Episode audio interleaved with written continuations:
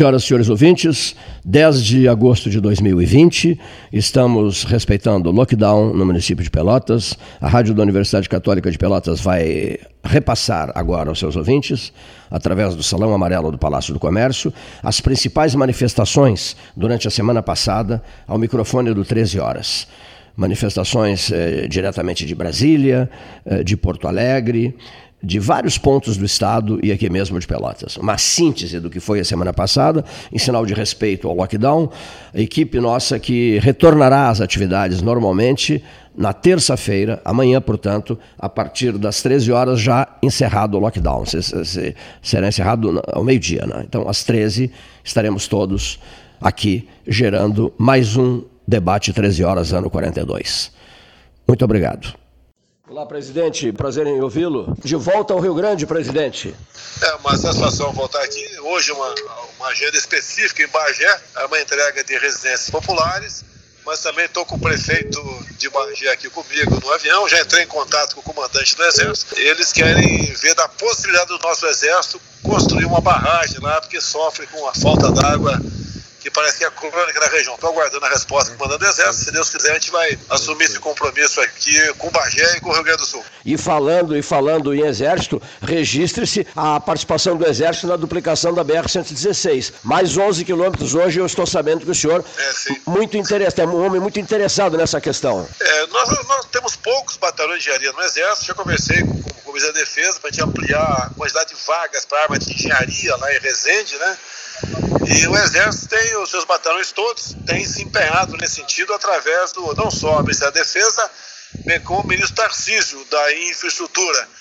Então a gente fica feliz né, em poder colaborar aqui com a infraestrutura no Brasil pelo nosso querido Exército Brasileiro. Num debate ouvi recentemente, presidente Jair, Jair Bolsonaro, que o, o, ministro Tarcísio é um dos grandes ministros do seu governo, um dos principais ministros do seu governo. É, são, todos são competentes na sua respectiva área. Né? Eu falaria muito da Damares, por exemplo, que é esquecida muitas vezes, mas é o pior.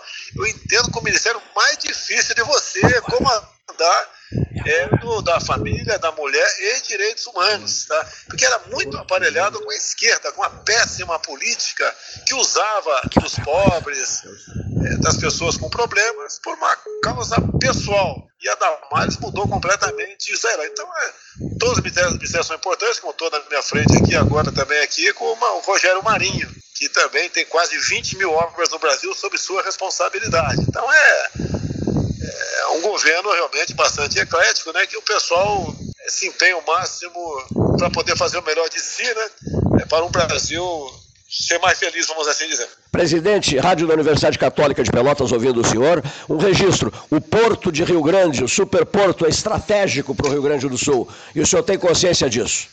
É, temos consciência. Você pode ver, de maneira geral, os portos, é, nos últimos meses, né, é, tem batido o recorde da, da, da, na exportação, especial de grãos. É, acabou que é loteamento político em Porto. Você vê, você vê eu, que tenho dados comigo do Porto de Santos, que está voando. É uma garotada nova que nós colocamos lá que está dando tudo de si. E acabaram os escândalos dos portos, que eram loteados pela quase todos os partidos, em especial o PT. Então essa mudança é importante. Ontem eu tive numa live minha, eu trouxe, levei para lá o Tarcísio, falamos sobre ferrovias é, pretendemos no próximo momento, aproveitando essa deixa de vocês, para falar, falar, falarmos sobre portos no Brasil.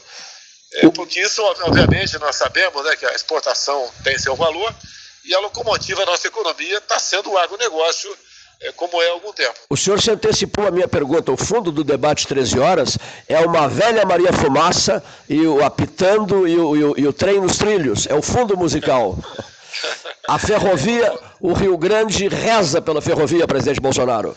É, ontem ele falou muito sobre a ferrovia Norte-Sul, que trecho já começa a funcionar a partir do ano que vem.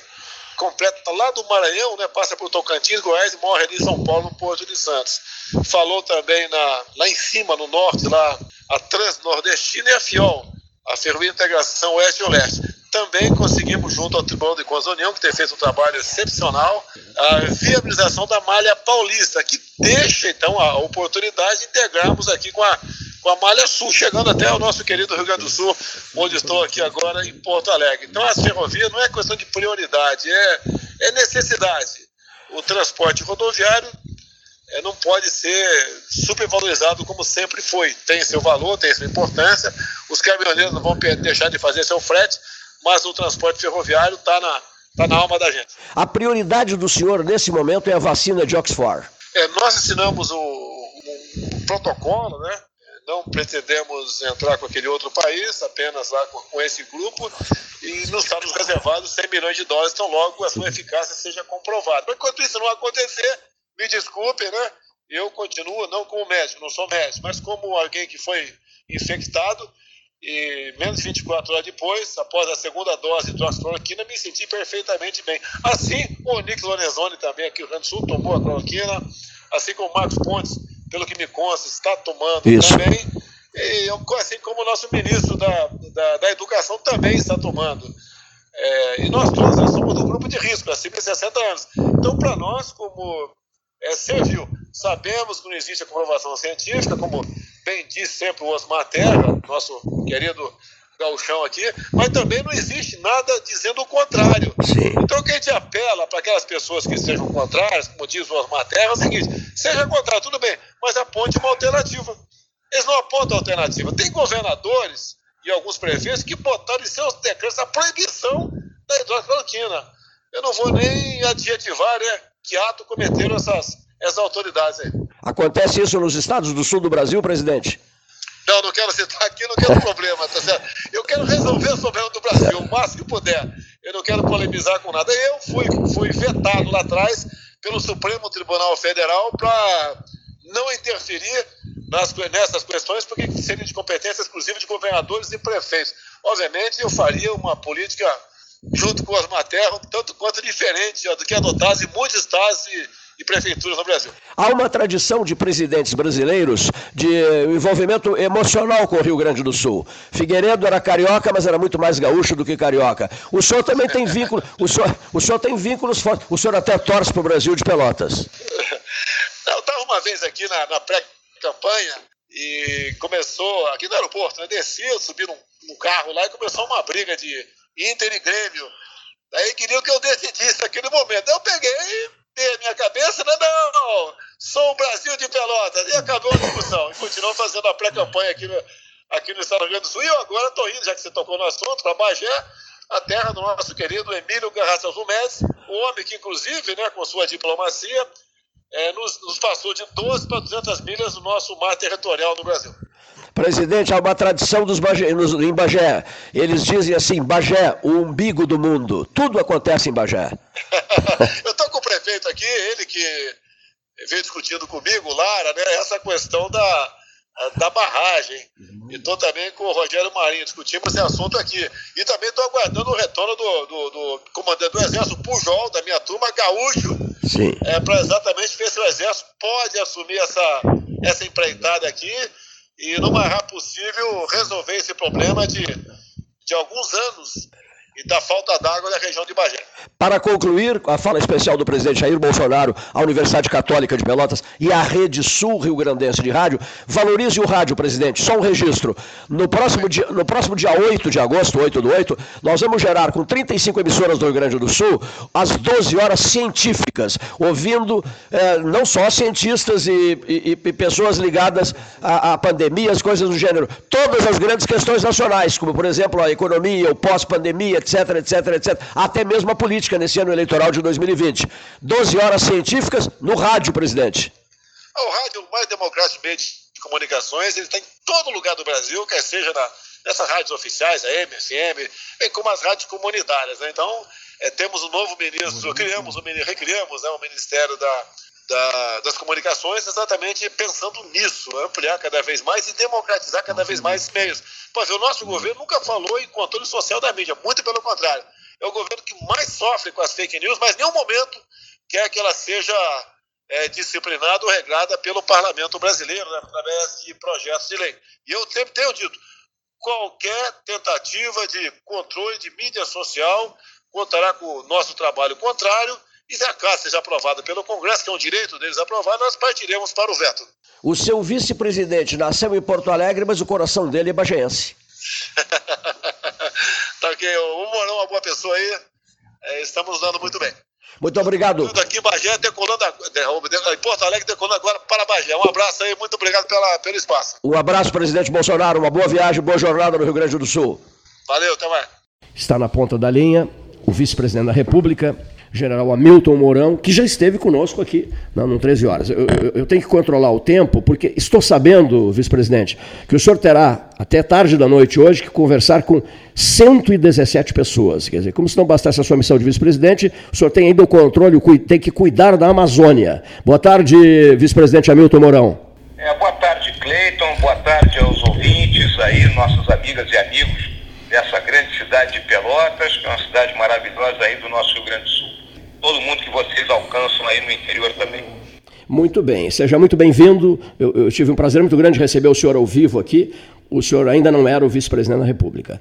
Bom, hoje o senhor é o vice-presidente da República, tem horário controlado e eu quero propor um, uma espécie assim de um, bate-bola, um jogo rápido, para que se possa conversar sobre inúmeras, inúmeras pautas. E o senhor assumiu um compromisso conosco, eh, vice-presidente, de dividir essa conversa em duas etapas. Num outro momento, numa outra ocasião, o senhor vai falar para as rádios de Bagé, Cultura Bagé, Cultura Santana do Livramento, Liberdade Canguçu. Eh, meu Deus, são, cento, são 35 emissoras que ouvem agora o vice-presidente da República falando diretamente de Brasília. E uma surpresa para o senhor daqui a pouquinho também, direto do balneário Camboriú. Mas a primeira, a primeira questão, olha aqui, ó. É, o senhor é um porto-alegrense com coração bagense, General Mourão? A realidade, né, Cleiton? Eu nasci em Porto Alegre, vivi ali em Porto Alegre até os seis anos de idade, e depois fui morar em Bagé, até ir morar no Rio de Janeiro, e posteriormente voltei a morar em Bagé. Então, Bagé faz parte daquilo que é a formação de qualquer pessoa, né? Da minha infância e da minha adolescência. Sim. Então, é uma cidade que eu tenho um carinho enorme e cada vez que eu chego em Bagé, eu sempre me sinto em casa. Já passou pela sua cabeça, General Mourão, fazer política, digamos, no Rio Grande do Sul? Por enquanto não, Cleiton, porque eu não tinha pretensões políticas na minha vida. Eu né? sempre fui oficial do Exército, sempre fui soldado, né? minha, as minhas energias estavam dedicadas ao servir o país dentro das Forças Armadas, né? mas é, aconteceu esse chamado do presidente Bolsonaro para compor a chapa com ele e a gente não escolhe o destino, né? a gente procura fazer o melhor quando as situações aparecem para você. O senhor tem observado nesse período de governo é, muita intriga, digamos assim, sendo praticada, tentando comprometer as relações do vice-presidente com o presidente da República?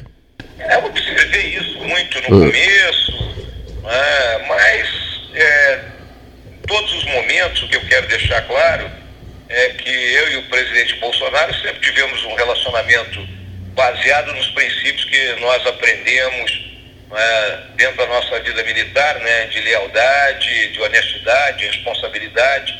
E o presidente sabe muito bem o que, que eu penso. Né, ele sabe que algumas vezes eu tenho opiniões que não coincidem com a dele, e isso é normal, né? É normal, mas quando a coisa é totalmente distinta do pensamento dele, eu sempre converso, em particular com ele, jamais, né, por meio público porque isso, para mim, é deslealdade. O senhor tem hoje uma altíssima missão na Amazônia, né? Uma altíssima missão de governo na Amazônia. Mais encantos do que desencantos, senhor vice-presidente da República? Não, qualquer coisa em relação à Amazônia, né, Cleiton, é algo enorme, né? Vamos lembrar aí, eu lembro nossa população do Rio Grande do Sul, a Amazônia é 60% do território brasileiro, são mais de 5 milhões de quilômetros quadrados, né? De uma área que é pouco integrada. Às vezes as pessoas aí no nosso estado do Rio Grande do Sul não entendem você viver numa cidade você não pode pegar um carro e sair. Né? Isso é o comum na Amazônia. Então os problemas são grandes e como consequência né, os desafios são maiores ainda e eu acho que é uma tarefa que eu considero fundamental para o avanço do país né, no rumo de um desenvolvimento sustentável, de um crescimento sustentável nesse século XXI, a gente desenvolver a Amazônia. O senhor tem uma boa relação com o ministro Ricardo Salles? Tranquilo, o ministro Ricardo Salles né, tem sido sempre um companheiro leal, um companheiro atento às coisas que nós procuramos fazer aqui dentro do Conselho da Amazônia e a minha vamos dizer, a minha interseção com ele são os assuntos relacionados à Amazônia. Sim. Mas o ministro não é ministro da Amazônia, ele é ministro do Meio Ambiente do Brasil. Nós temos todo um Brasil para cuidar. Puxa vida, né? Senhor vice-presidente, os escândalos dos respiradores superfaturados não desmoralizam de vez certos gestores públicos? Olha, Cleiton, desde o começo da questão aí da, do combate à pandemia da Covid, né, é, eu tive essa preocupação porque muitos recursos seriam colocados na mão de gestores de estados e municípios. Né? Infelizmente, a gente sabe que alguns deles não se comportam da forma né, como a legislação prevê. Então, na, desde o primeiro momento, nós conversamos com o ministro Wagner Buenos da Controladoria Geral da União no sentido de ficar atento a qualquer desvio que pudesse haver. Infelizmente, né, a natureza humana, nessas horas, né, aqueles piores, né, os piores é, instintos que existem acabam por aparecer. Muito bem. É, outra questão. Tinha duas perguntas aqui que eu estou tentando localizar, do ex-ministro da Educação, ex-governador do Piauí, eh, senador da República, deputado federal, filho do primeiro embaixador do Brasil na China, o nosso prezadíssimo amigo Hugo Napoleão do Rego Neto. As perguntas ligadas à Amazônia, não estou localizando as perguntas, são tantas que eu tenho aqui para encaminhar ao vice-presidente. Bom, as eleições de 2020 não, não é o mesmo, eh, um processo eleitoral em 2020, em função dessa pandemia toda, não é o mesmo, general Mourão, que colocar a carroça na frente dos bois? Não, na realidade, né, nós tínhamos uma de duas opções. Né? Ou se realizava as eleições, ou se prorrogava os mandatos dos atuais prefeitos e vereadores. O que não foi a decisão né, nem do Congresso, nem do Judiciário. Então as eleições têm que andar, né, obviamente dentro das limitações existentes aí pela pandemia, nós vamos ter que conviver com essa pandemia até que ou tenha um remédio ou a vacina, e dentro da, vamos dizer assim, da gente atender a, a, aos, aos protocolos, né? manter o distanciamento, usar máscara, evitar aglomeração, a gente tem condições de fazer tudo que é necessário. Bom, uh, num país continental, vice-presidente, em tempo de pandemia, já que estamos falando nisso, ninguém se entende, as pessoas ficam batendo cabeça. Isso tem incomodado muito, né? O, eu me refiro a N autoridades, prefeitos, governadores, enfim, ministros, enfim. O senhor não acha que é, é, é uma hora de elevação suprema né? Uh, do espírito em defesa da vida humana? Lógico, Cleiton, é? mas o que acontece? Né? Você bem colocou, é um país continental, de desigualdades regionais. Né? Então você vê que num primeiro momento nós tivemos uma, uma a intensificação da pandemia no norte e nordeste, que era o período Sim. úmido deles, né? que o ministro Pazuello chamou de inverno e muita gente criticou, vai dizendo, pô, mas não tem inverno, não, o inverno lá é chuva. E tem chuva, tem umidade, umidade tem doença respiratória, doença respiratória atrai o, o vírus. Aí agora inverte. O norte e nordeste está vivendo um momento tranquilo, né, dentro do possível. E o nosso sul-sudeste, em virtude da, do inverno mais rigoroso, está sofrendo as consequências. Então essa é a característica do nosso país. Não tem forma de bolo. O que o governo procurou fazer, o governo central, em todos os momentos, foi difundir protocolos, né, é, atender a questão logística, distribuição de equipamentos de pessoal de saúde especializado, né, e, obviamente, buscar né, a questão psicológica de não haver o pânico na população. Isso foi a, o que o presidente buscou fazer o tempo todo.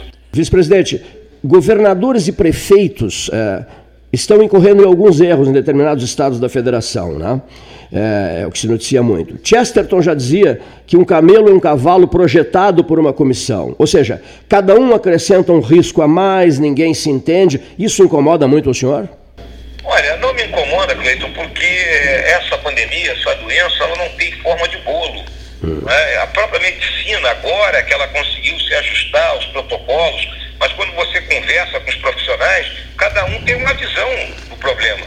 Né? Isso aí, quando você vai tratar uma mera gripe ou outra doença e a gente está mais acostumado, você pode até aceitar. Mas no momento em que a medicina ela procura né, buscar qual é o melhor caminho, isso também interfere na, na, na forma das decisões de governadores e prefeitos. Né? Então, é, o que acontece hoje é que a gente tem que ter calma, buscar adaptar doença, a capacidade do sistema público, isso está sendo feito, buscar os melhores protocolos, né? mas óbvio que um momento em que pessoas estão falecendo, né? a gente tem que manter a calma e buscar ultrapassar esse período da melhor forma possível. Olha aqui, um momento de descontração. O senhor sabia que lá em Bagé, essa pergunta eu fiz ao presidente Bolsonaro outro dia também, se diz que Bagé é o umbigo do mundo, que tudo passa por Bagé, até o vice-presidente da República é ligado emocionalmente e profundamente a Bagé? Olha, Cleiton, é, eu tenho um tio meu, já, felizmente já falecido, né? Porque a, a família da minha mãe é toda de Bagé, né? É, a família da minha falecida esposa também era toda de Bagé, o meu filho nasceu em Bagé. Mas esse meu tio dizia que existem três capitais no mundo. Nada contra Pelotas, viu? Mas é Bagé, Paris e Londres. Que não necessariamente nessa ordem. Não, que maravilha. Não, ne... não necessariamente nessa ordem. Olha aqui, ah, o senhor sabia que Bagé hoje tem uma representação é, diplomática em Balneário Camboriú? Pois é, eu ouvi falar que tem gente aí. O Tatalo está por lá, é isso aí, pô? O Tatalo está na linha para conversar com o senhor. É, o Tatalo é o pior jogador de futebol do nosso time. que prazer, meu amigo vice-presidente. Oh. Grande, grande Tatalo, satisfação falar contigo, tio. poxa, poxa, Milico. Agradeço ao Cleito, um grande amigo também, pela oportunidade é, honrosa de saudar e conversar com meu querido amigo de juventude lá da nossa. Com os tempos, ótimas recordações e amizades eternas. Tudo que a gente faz na adolescência e as pessoas que a gente conhece nessa época são inesquecíveis. Né? E assim é, é contigo, tu faz parte da, da minha história. É, época em que aquele friozinho na barriga por encontrar namorada, a espera na confeitaria, boate do clube, futebol lá no Bagé Tênis Clube, o Bar do Cabral, puxa, sobe e desce pela Avenida 7. Isso faz parte das nossas vidas e é uma recordação que a gente tem guardada bem dentro do peito. Hoje, a Tereza, minha esposa, nossa companheira, quando, na época que começasse a namorar, a Betinha também, faz 64 anos e recebemos esse presente da oportunidade de contactar com o nosso querido ilustre amigo Milico e vice-presidente do Brasil, Mourão. Para ambos, quero dizer que pode contar com o braço forte e mão amiga desse casal. Grande Tatalo, grande prazer falar contigo, meu amigo. Um beijão para a Tereza aí, pelo aniversário. Eu também ah, daqui a mais 10 dias, né? Menos do que isso, até estou fazendo 67, né? Sim, Mas é. É, futebol já deixei há muito tempo, né? Aliás, eu era péssimo. Tu era bom, mas eu era péssimo. So, é, eu quero... É uma satisfação muito grande poder falar contigo, meu amigo. Olha aqui, eu vou pedir licença para vocês os dois para dizer o seguinte: centenário do Grêmio Bagé ontem. Né? Ontem, claro. Ontem. E aquela garra, lealdade e senso de equipe nos nossos jogos de futebol, somados à capacitação e experiência do amigo, eu vejo refletidas com orgulho nos excelentes depoimentos e postura do nosso vice-presidente. Que Deus continue iluminando as decisões do meu amigo e que o nosso Brasil seja cada dia melhor de se viver. Temos confiança e agradecemos pela abnegação dessa administração que fazes parte. Olha, recebe mesmo o nosso afetuoso abraço e votos de sucesso e serenidade. Grande abração, Miguel. Muito bem. Eu queria tanto colocar no ar uh, o vice-presidente e, e, e, o José Carlos Silveira Osório, ex-vice-reitor da Universidade Federal de Pelotas. Consegui, fico muito contente com isso. Bom, uh, para encaminhamento de fecho de conversa, só um pedido ao senhor. Como a gente tem muita coisa para perguntar ao senhor ainda, seria possível uh, deixarmos mais ou menos programada uma segunda conversa lá adiante, depois do, depois do senhor comemorar os seus 67 anos? Sem problema, Cleito. A gente acerta aqui com a minha equipe. Eu estou sempre à disposição aí de vocês para a gente poder conversar, sem problema nenhum. É, antes de BR-116, né, é, o senhor torce em Bagé para o Guarani ou para o Bagé? Olha, é o seguinte, a família inteira é Guarani, Sim. mas o meu coração é da gremiação Jaldinegra. que maravilha, que maravilha. E, e, e, essa, e essa conversa fiada que anda aí, não, o vice-presidente da República tem vínculos com Farroupilha, com o Grêmio Atlético Farroupilha no bairro Fragata. Existe alguma coisa de concreto nisso, é, vice-presidente Hamilton Mourão? Cara, Cleito, na, na realidade, o Farroupilha ele tem um passado aí muito ligado é, ao nosso grupo militar, né? mas é, aí no Rio Grande do Sul, né? É, na realidade, eu, quando formei a minha visão futebolística, foi quando fui morar no Rio de Janeiro ali, aí virei flamenguista. Então aí no Rio Grande do Sul eu prefiro declarar que eu, ou eu sou Aimoré de São Leopoldo ou sou Grêmio Bagé. E mais nada, né? Deixa assim, né? Vamos deixar assim. BR-116, o debate 13 horas começa em 2013, um intenso movimento, transformou-se numa bola de neve, esse movimento todo, para a duplicação da BR-116, o senhor é sabedor disso, o senhor já esteve aqui conosco. O senhor tem acompanhado de perto as ações do brilhante ministro Tarcísio Gomes de Freitas. O trabalho do, do Tarcísio, Tarcísio é um conhecedor né, da situação da infraestrutura do Brasil. E nós sabemos que a BR-116 nesse trecho aí entre Porto Alegre e Pelotas, ela tem um trânsito extraordinário, né? a ligação com o Porto de Rio Grande, que é o grande porto que existe no Rio Grande do Sul, né? é um, um ponto de escoamento de produção e há muitos anos o Estado se ressentia que essa rodovia tivesse uma capacidade duplicada. Né? Então é um trabalho que vem sendo realizado e não é um trabalho simples pelas características do terreno, né? o nosso terreno né, que margeia aí as grandes lagoas, né, é um terreno baixo, é um terreno com uma, vastas áreas aí daquilo que é considerado de solo mole, requer né, uma capacidade operacional grande para construir uma rodovia que realmente persista no tempo, né, mas é, uma, é algo que será terminado dentro desse governo, não tenho, a, tenho a, a certeza absoluta disso. O senhor é uma das pessoas que estará fiscalizando isso, não é, vice-presidente? Não tenho dúvida, Cleiton. Isso aí nós estamos acompanhando. O Tarcísio está né, é, tá à frente desse, desse trabalho. Né? E conforme eu falei, não é simples. Muitas vezes as pessoas podem achar, não, é construir uma estrada, é, pô, passa uma reta aqui e vamos embora. Mas não é. Tem as características do solo dessa região, que não é simples. Né? Basta ver como foi a questão da duplicação aí da, da rodovia de Pelotas e Rio Grande, que não foi fácil. Né? Mas eu tenho absoluta certeza que esses, essa distância entre Porto Alegre e Pelotas brevemente será percorrida sem incidentes e de forma segura. Uma resposta rápida, uma pergunta rápida. Um vulto da história do Rio Grande do Sul em todos os tempos. Bento Gonçalves. Bento Gonçalves da Silva, que beleza. Olha aqui, ó. O senhor, é, acho que o senhor acha, para fechar a nossa conversa, daquela famosa frase de Winston Churchill, diante, o senhor diante de uma altíssima missão na República Federativa do Brasil. Na hora das grandes decisões, dizia Churchill, siga sempre a sua intuição. O senhor faz isso? Olha, quando a gente chega já na idade que eu tenho, com a experiência de vida, é óbvio que a intuição ela é, é extremamente é, é um dos, dos fatores que você analisa.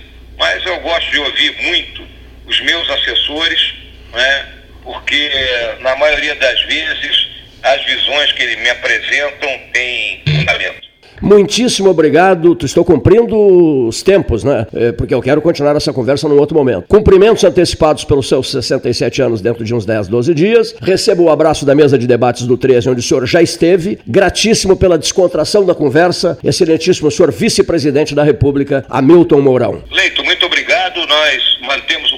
Em outra oportunidade, que eu tiver mais tempo, a gente conversa né, com mais profundidade. E meu grande abraço aí às minhas amigas e amigos da grande Pelotas, né? Que abrange Bagé também.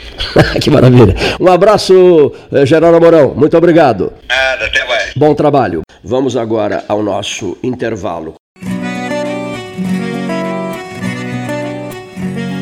O gaúcho, desde piá, vai aprendendo a ser valente, não ter medo, ter coragem. E agora chegou o tempo dessa gente se unir pra mandar essa mensagem. Não podemos entregar o corona de jeito nenhum, amigo e companheiro. Bota a máscara, segue o protocolo, cuida de ti da região do estado inteiro. Não podemos entregar o corona de jeito nenhum, amiga e companheira. Bota a máscara, segue o protocolo, cuida de ti da região do estado inteiro. Não podemos entregar o corona.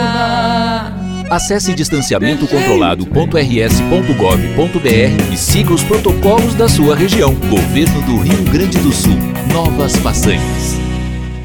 Associação Comercial de Pelotas é um dos órgãos mais antigos do país, sempre em defesa da classe empresarial, com uma história marcada pela transparência e pelo compromisso com seus associados. Faça parte do nosso quadro de sócios. A ACP está localizada no edifício Palácio do Comércio, Rua 7 de Setembro 274, telefone 3028 1541, com o ramal 200.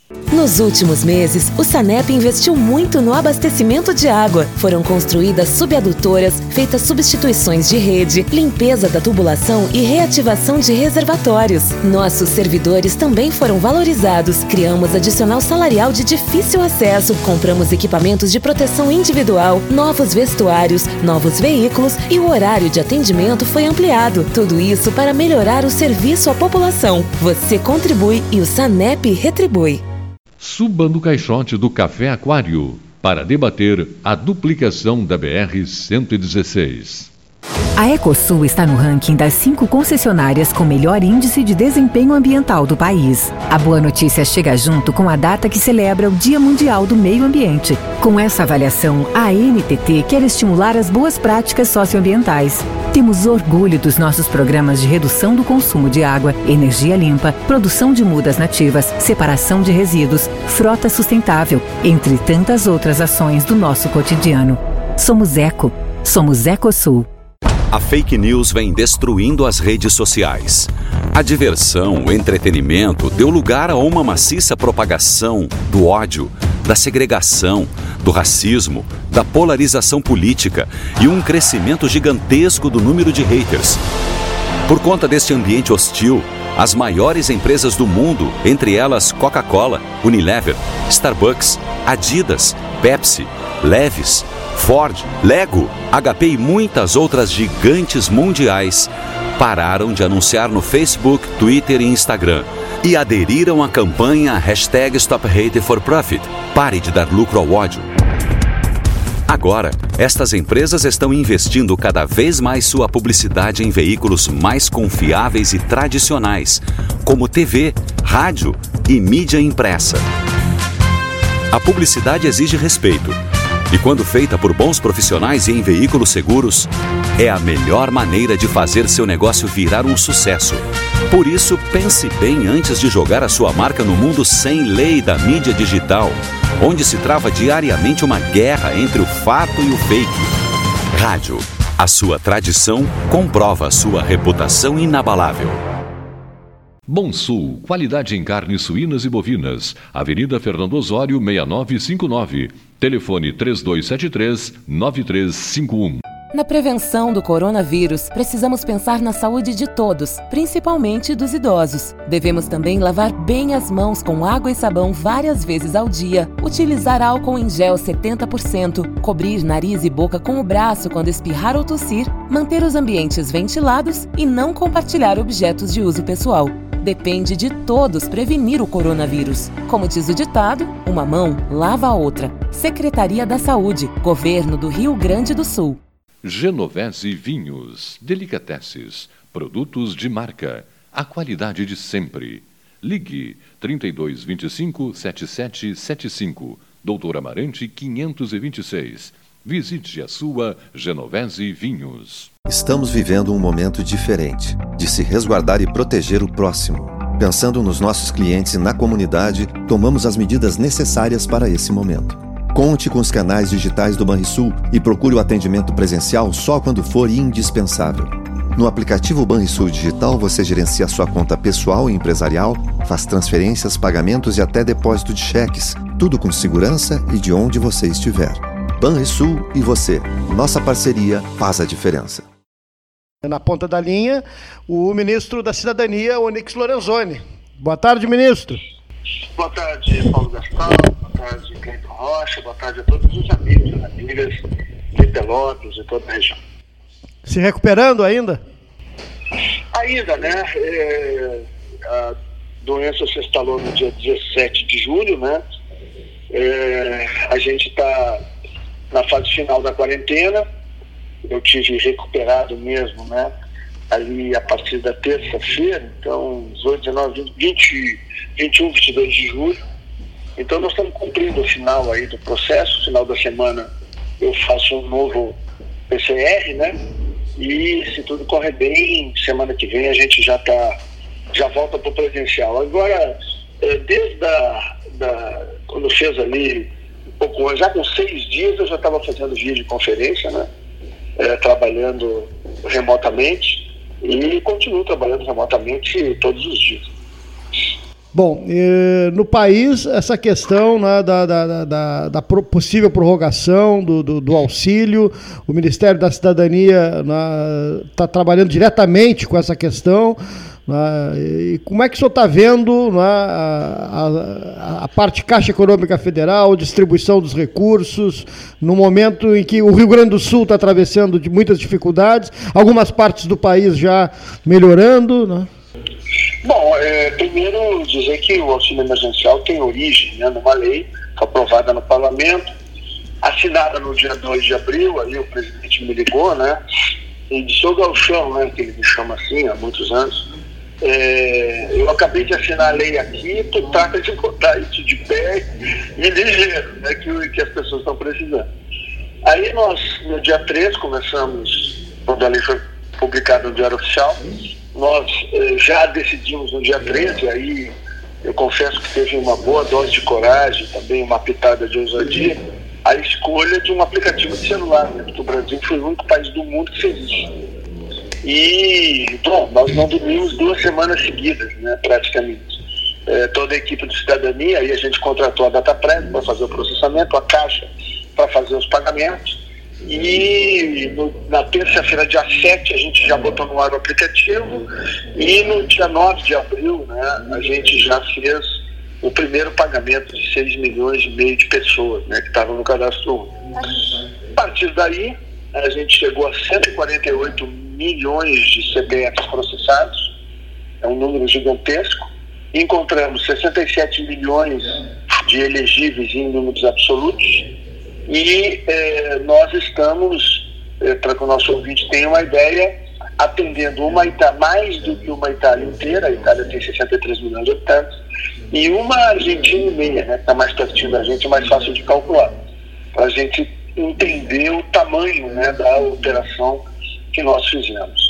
E é uma operação que vem chamando a atenção do mundo todo, pelo método, pela forma, pelo grau de eficiência dela, é, tanto que o Banco Mundial, há pouco mais de duas semanas, fez uma videoconferência com a gente é, para tentar entender como que o Brasil tinha feito, porque a maioria dos países né, europeus e os próprios americanos, Clayton e Paul, eles é, fizeram um método conservador, mandaram cheque para casa das pessoas.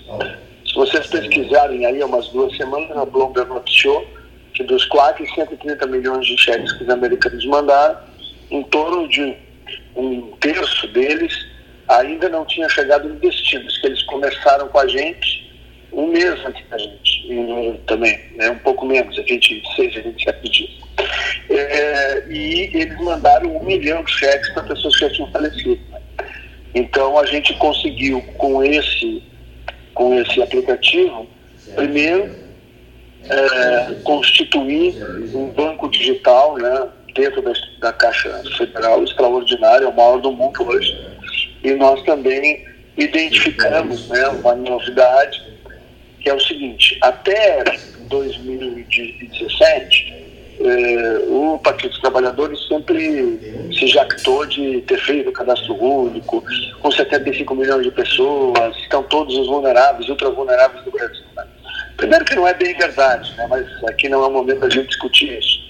O que vale dizer é que, através do aplicativo do celular, a gente encontrou 26 milhões de invisíveis ou informais com quem o presidente Bolsonaro sempre teve grande preocupação, que não estão no cadastro, no, no cadastro único. Então, hoje, o cadastro único, após o auxílio emergencial, tem 101 milhões de pessoas, homens e mulheres.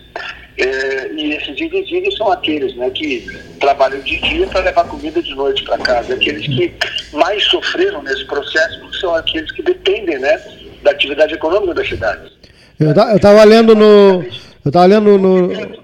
Eu estava lendo ontem, acho que no Estado de São Paulo, na Folha, não me recordo, online, que justamente essa é a pauta do Ministério, né? Atualizar números, prorrogação e devolução daquele de quem, de quem pagou indevidamente. De quem pegou indevidamente. Né? Isso.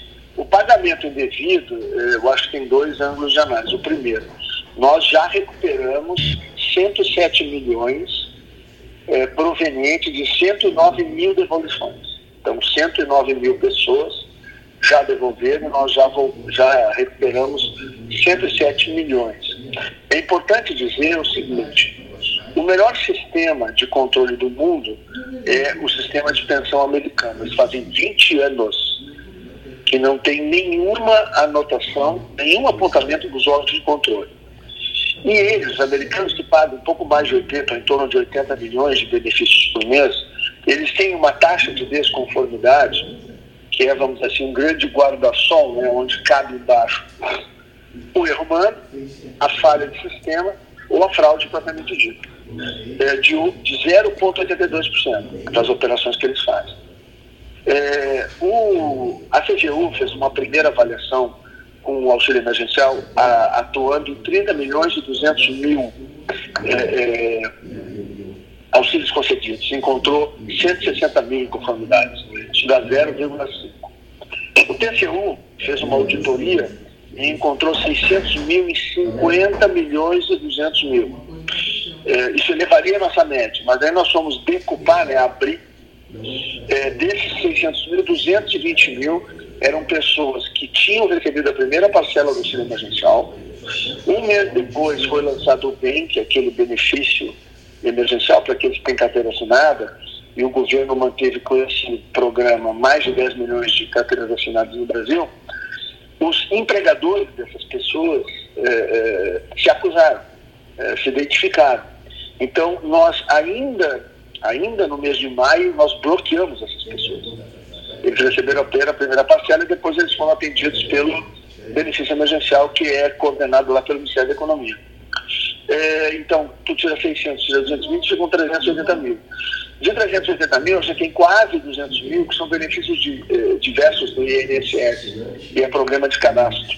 Então, na verdade, tem em torno de 180 mil, mais ou menos, 190 mil, que o TCU apurou. Isso dá mais ou menos 0,44. E a última Receita Federal, ela fez uma análise em 60 milhões de benefícios concedidos e encontrou também uma desconformidade de 0,4. O que equivale dizer que 99,5% é, dos benefícios concedidos a gente acertou, a gente errou em 0,5%. Perfeito. Uh, ministro, o que, que deve acontecer com o Bolsa Família depois que terminar o auxílio emergencial? Bom, é, é, isso eu tenho que voltar um pouquinho no tempo, né? Em novembro do ano passado, eu era o chefe da Casa Civil, que hoje é competentemente administrado e que está também com Covid, né? O general Bragané. Pois é, também deu positivo, né? Nosso time de sete do governo, que são covidianos, né? Estão, estão no time do Covid. E, bueno, e o, em novembro do ano passado, a gente já vinha recebendo eh, muitos documentos. O, quem estava no Cidadania era o nosso conterrâneo, né, que fez um belo trabalho, o, o deputado federal Osmar Terra. E o Terra me procurou e disse: Onix, eu estou aqui com uma série de estudos e tal, e de pesquisadores brasileiros, do Brasil, que mostram a desfocalização, né?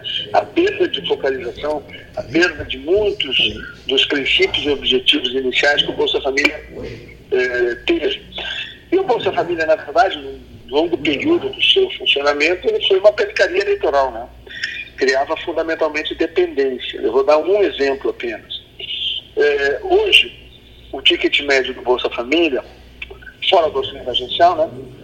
Ele é da ordem de 193 reais. Vamos lá, números redondos 200 para facilitar o nosso ouvinte. 200 reais dá para comprar comida. Ponto. Mas as pessoas que estão no Bolsa Família, a grande maioria delas, se nega a ter a sua carteira assinada, porque ela prefere ficar com esse valor, que é pequeno, viver de bico ou biscate, né? para não correr o risco de ter uma carteira assinada, depois de 3, 4, 5, 6 meses, 7 meses, 8 meses, um ano, ela perde o seu vínculo de trabalho, aí ela tem que entrar na fila do bolso de volta. E aí ela leva mais ou menos sete meses, oito meses, um ano ou mais para ser reinserida no programa. Então esse é um dos gargalos. Tem muitos outros, né, mas não temos tempo aqui para explicitar, para falar horas sobre essa questão. E aí eh, nós vamos fazer, já estava praticamente pronto agora no início do março, quando estourou a pandemia, o Renda Mínima, que vai se chamar Renda Brasil. A gente está no ajuste fino deles, com, com as equipes da, da cidadania e da economia. Eu acho que aí até o final do mês, no máximo em setembro, a gente já tem condição de apresentar ele publicamente. E é um programa que vai realmente promover a emancipação das pessoas. Né? É, a gente não vai reter nem criar dependência das pessoas por causa de 200 reais. O que nós queremos, na verdade, é usar toda a estrutura, por exemplo, da assistência social, são 200 mil que eu chamo de guerreiros do bem, né?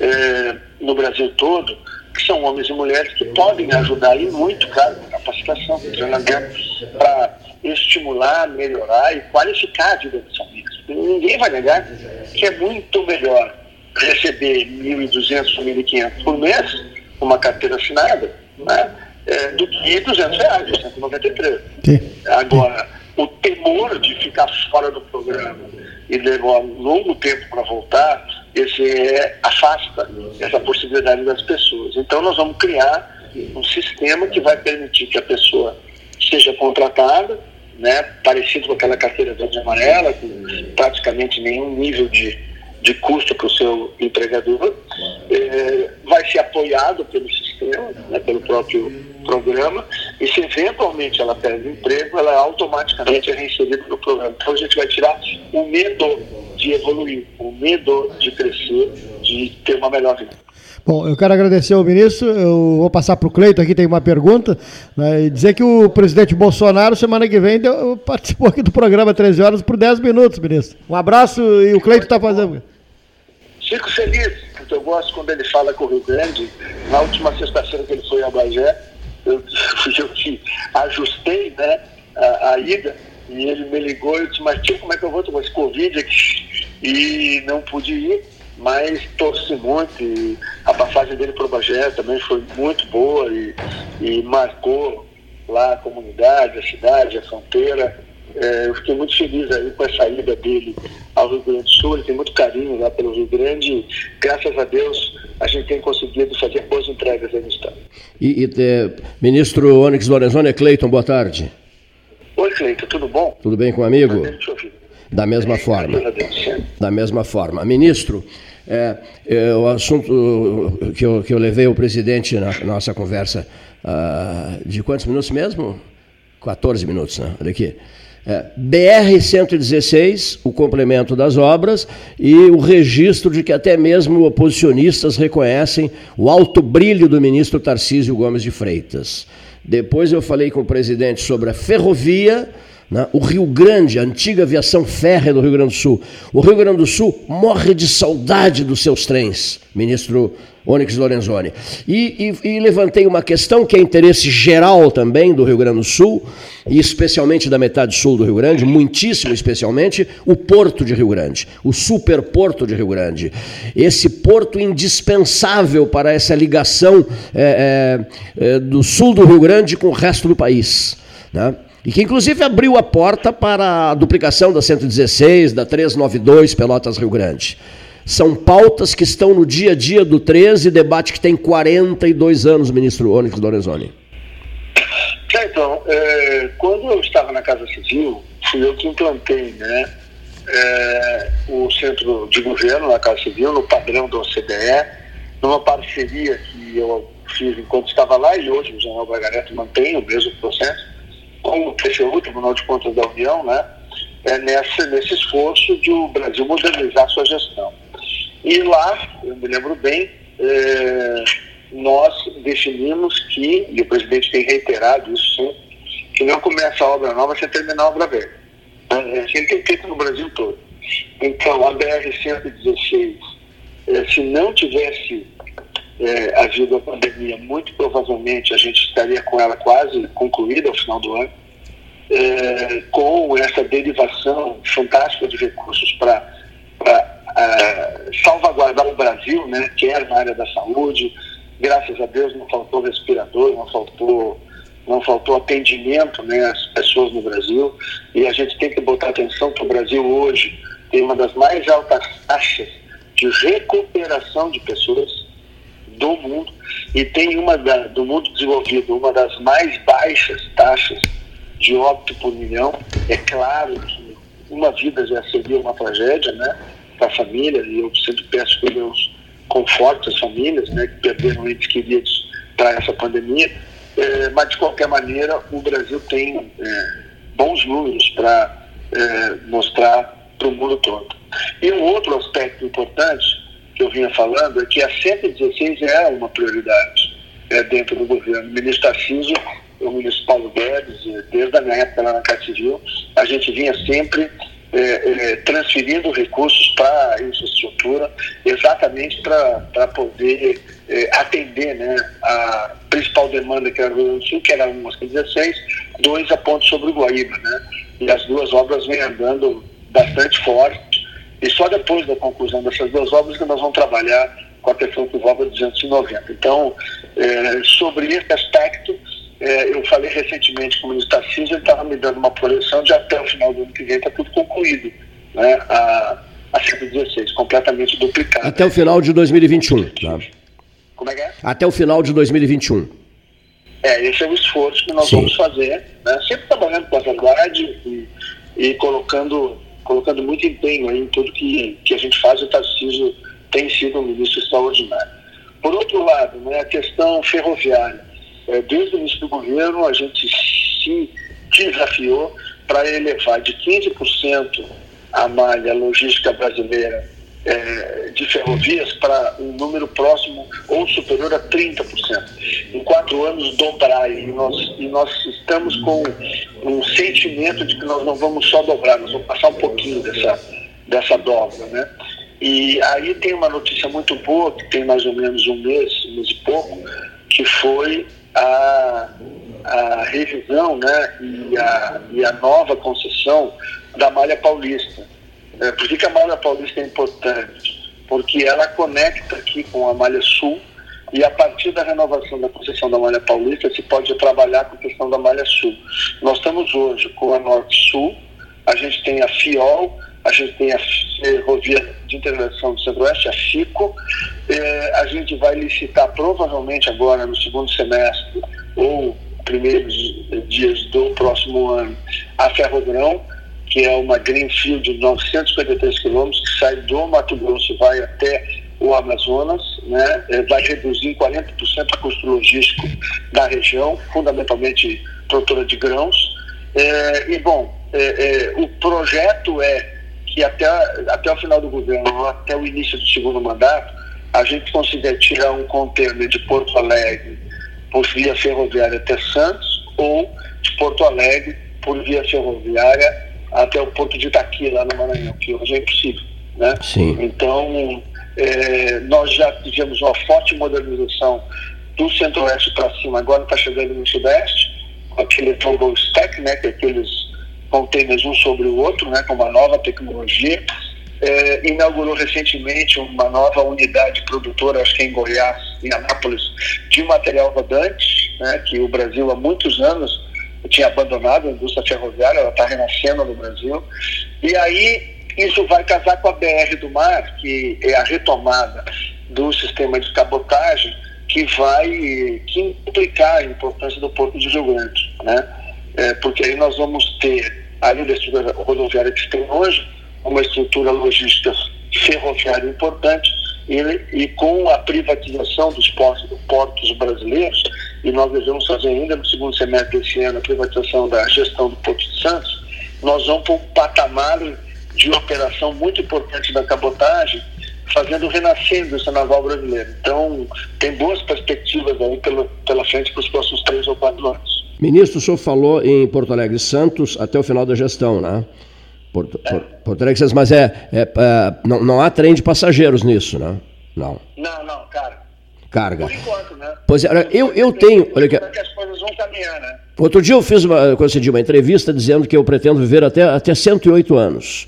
E que antes de partir, antes 108. Contigo, então. E, que maravilha. E antes de partir em voo livre, eu gostaria de andar num vagão restaurante de um trem de passageiros dentro do Rio Grande do Sul, a partir de Pelotas, ministro. Ah, que maravilha. Olha, deixa eu contar uma, aqui hum. até uma reminiscência.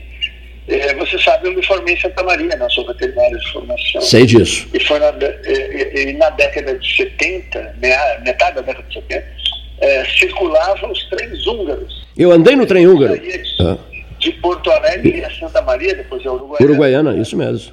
Maravilhoso trem, né, com ar-condicionado, tinha refeição a bordo, era espetacular. Usei esse trem, usei esse trem. É. Eu fiz uma boa parte da minha faculdade indo para Santa Maria de Tenhugo e voltando para Santa Maria de Tenhugo. João Cândido... E, eu não sei por que, que isso não, não volta, né? Nós temos, nós que lutar para voltar. Eu quero mandar para o senhor, depois, a qualquer momento desses, centenas de fotografias deslumbrantes de ferrovias no Rio Grande do Sul. Um pesquisador do Capão do Leão, João, João Cândido Azambuja, o maior colecionador de, de ferrovias e, e, estações de passageiros que há no Rio Grande do Sul, ouvinte nosso e grande amigo nosso, ele enviará a mim, depois eu repassarei ao senhor, para motivá-lo, motivá-lo nessa luta pela ferrovia. A, a, o saúda nesse momento o doutor Gustavo Brusque Isaacson, que é médico veterinário, que é seu amigo e que está lhe ouvindo. Maravilha.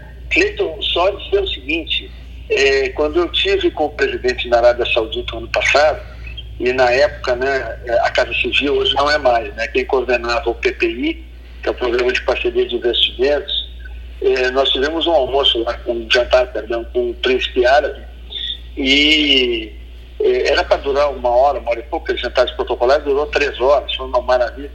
E, e eu me lembro que eu fui para cima do presidente, convencer ele que ele tinha que vir disputar a Ferrogrão, né? Uhum. É, é, o mesmo lá que depois é, liberou 10 bilhões de dólares para o Brasil, né? De investimentos que os árabes vão fazer este ano e nos próximos anos. E, e, bom, acho que convenci, né, porque ele de maneira reiterada ele pergunta sempre para o nosso governo, né, quando é que vai sair o leilão, porque ele quer participar. Então, é, é, isso também foi um trabalho importante feito pelo presidente Bolsonaro, no nosso time, é, de no ano passado ter posto a casa em ordem, feito a reforma da Previdência, e o que é mais importante, né, nós recuperamos a confiança interna e externa do país. É, eu andei bastante pelo mundo, e eu vi os árabes, os chineses, os russos, eh, os italianos, os espanhóis, né, eh, os ingleses, né, muito entusiasmados com o Brasil, né, e todos de maneira unânime dizendo que o Brasil havia mudado muito e que eles viam uma grande possibilidade de investimento no Brasil. Eu vou aqui fazer, fazer uma previsão, tá? É, com todos os riscos que eu sei que eu vou correr. Nós vamos ter um muito bom Natal esse ano para o comércio aí da região, para o varejo. Eu tenho essa, essa convicção muito firme comigo, porque todos os indicadores apontam para isso. Um otimismo, o senhor está otimista fazendo o exercício de futurologia. É, por quê? É, vou, vou, explicar. Eu fiz uma reunião com a Receita Federal é, antes de pegar Covid, né, exatamente na semana anterior, e a Receita Federal me disse que em junho foram emitidas 40% a mais de notas é, fiscais eletrônicas do que todo ano, do que no ano anterior. Aí a Tereza Cristina me disse que em maio o Brasil bateu o recorde de exportação de grãos da sua história, 28 milhões de toneladas. O recorde anterior era 27,2 ou 27,3 em maio de 17. Então, só para a gente poder ter algumas Sim. referências. É, tu fala com todas as grandes é, redes de lojas no Brasil, de varejo, Estão todas elas vendendo muito. Tu pega o pequeno comércio, é, todos estão é, tendo um movimento muito bom. Então, é, o Brasil tem uma potencialidade muito grande, o Brasil tem uma capacidade de resposta muito forte. E eu tenho certeza que o Brasil vai responder muito bem. Nós conseguimos fazer com que não houvesse nenhuma falta de gás, nenhuma falta de combustível, nenhuma falta de eletricidade, não houveram saques no Brasil, coisas pontuais apenas. Nossos portos, todos, todos, todos, todos os portos que exportam então de 5% a 10% com mais movimento nos meses do Covid desse ano do que no ano passado. Então o Brasil tem uma condição de crescer e responder muito rápido. Eu acredito que a gente já vai ter um Natal bastante bom, até levando em consideração tudo que nós sofremos aí ao longo desses meses. É, e vamos ter, se Deus quiser, um ano de 2021 muito bom. O Brasil voltando aos patamares de dezembro, janeiro desse, do ano passado e janeiro desse ano, onde o Brasil vinha numa, num ritmo de crescimento que projetava aí 2,5% do PIB. Então, tenho certeza de que a gente fez, vai apresentar resultado e a gente vai ver isso. Muito bem. Ministro Onyx Lorenzoni, é, uh, importante que eu lhe pergunte, assim, num, também dentro de um exercício de futurologia, o senhor é um otimista, pelo que se percebe, e eu, no caso, quantos anos mais terei que viver para andar de trem num vagão, num vagão uh, de trem de passageiros? Quantos anos, assim, objetivamente? Uh, mais ou menos. O que eu acho, né? Isso vai depender fundamentalmente né, da questão é, é, da fixação das ferrovias e da viabilização delas através é, das exportações, principalmente de contêiner, né, ou é, transferência externa ou movimentação de carga dentro do próprio país.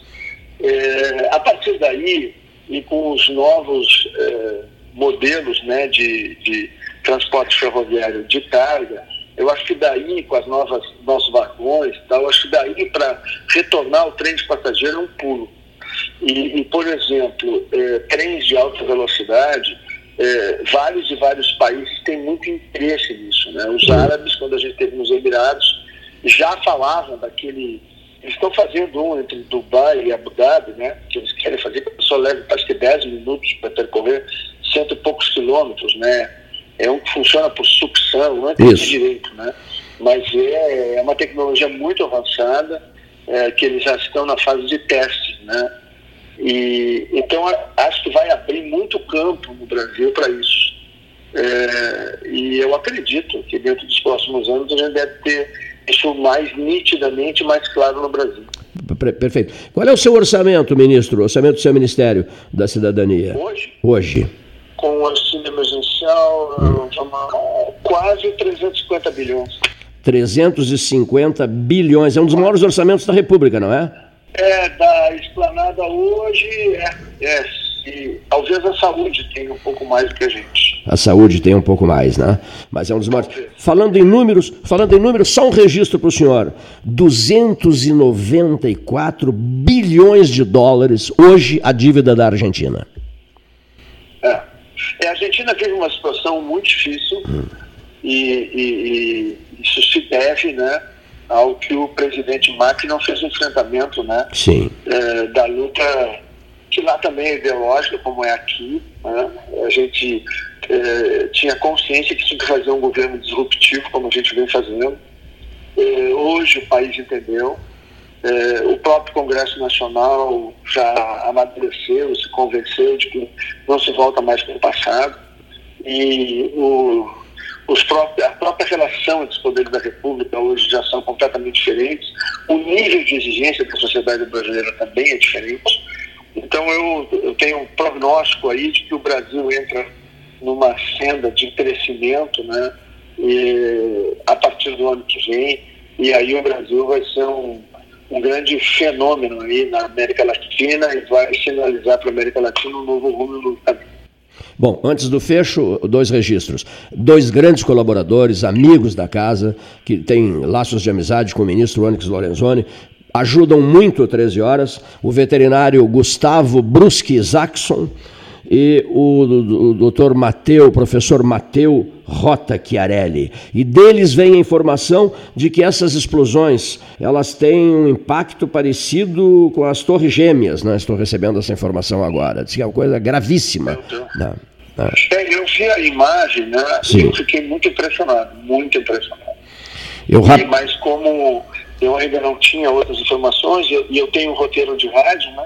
Que Sim. eu faço todo dia, eu acabei agora, depois da entrevista de vocês, eu vou procurar o meu pessoal de, de comunicação lá do Ministério para ver quais as últimas informações que eles têm, eu mesmo vou também me, me inteirar para a minha próxima reunião às 13h30, Então eu tenho um tempinho aí, eu vou mergulhar para buscar informação. Onde foi, Leonir Bade? Que eu estou sem. Nós estamos, nós estamos sem. No Porto, no Porto. Em Beirute. Aqui, ó. Beirute, próximo, é, próximo, eh, na região do Porto, isso. Isso mesmo. Próximo ao Porto, próximo ao Porto de Beirute. Nós, para acompanhar os, o mundo inteiro, os acontecimentos a todo instante, né? A todo instante. Bom, fecho de conversa. O doutor, o doutor Hamilton, o general Hamilton Mourão é um homem espetacular, né? Um homem de muita cultura, é um brasileiro apaixonado pelo Brasil e, e dá uma colaboração extraordinária.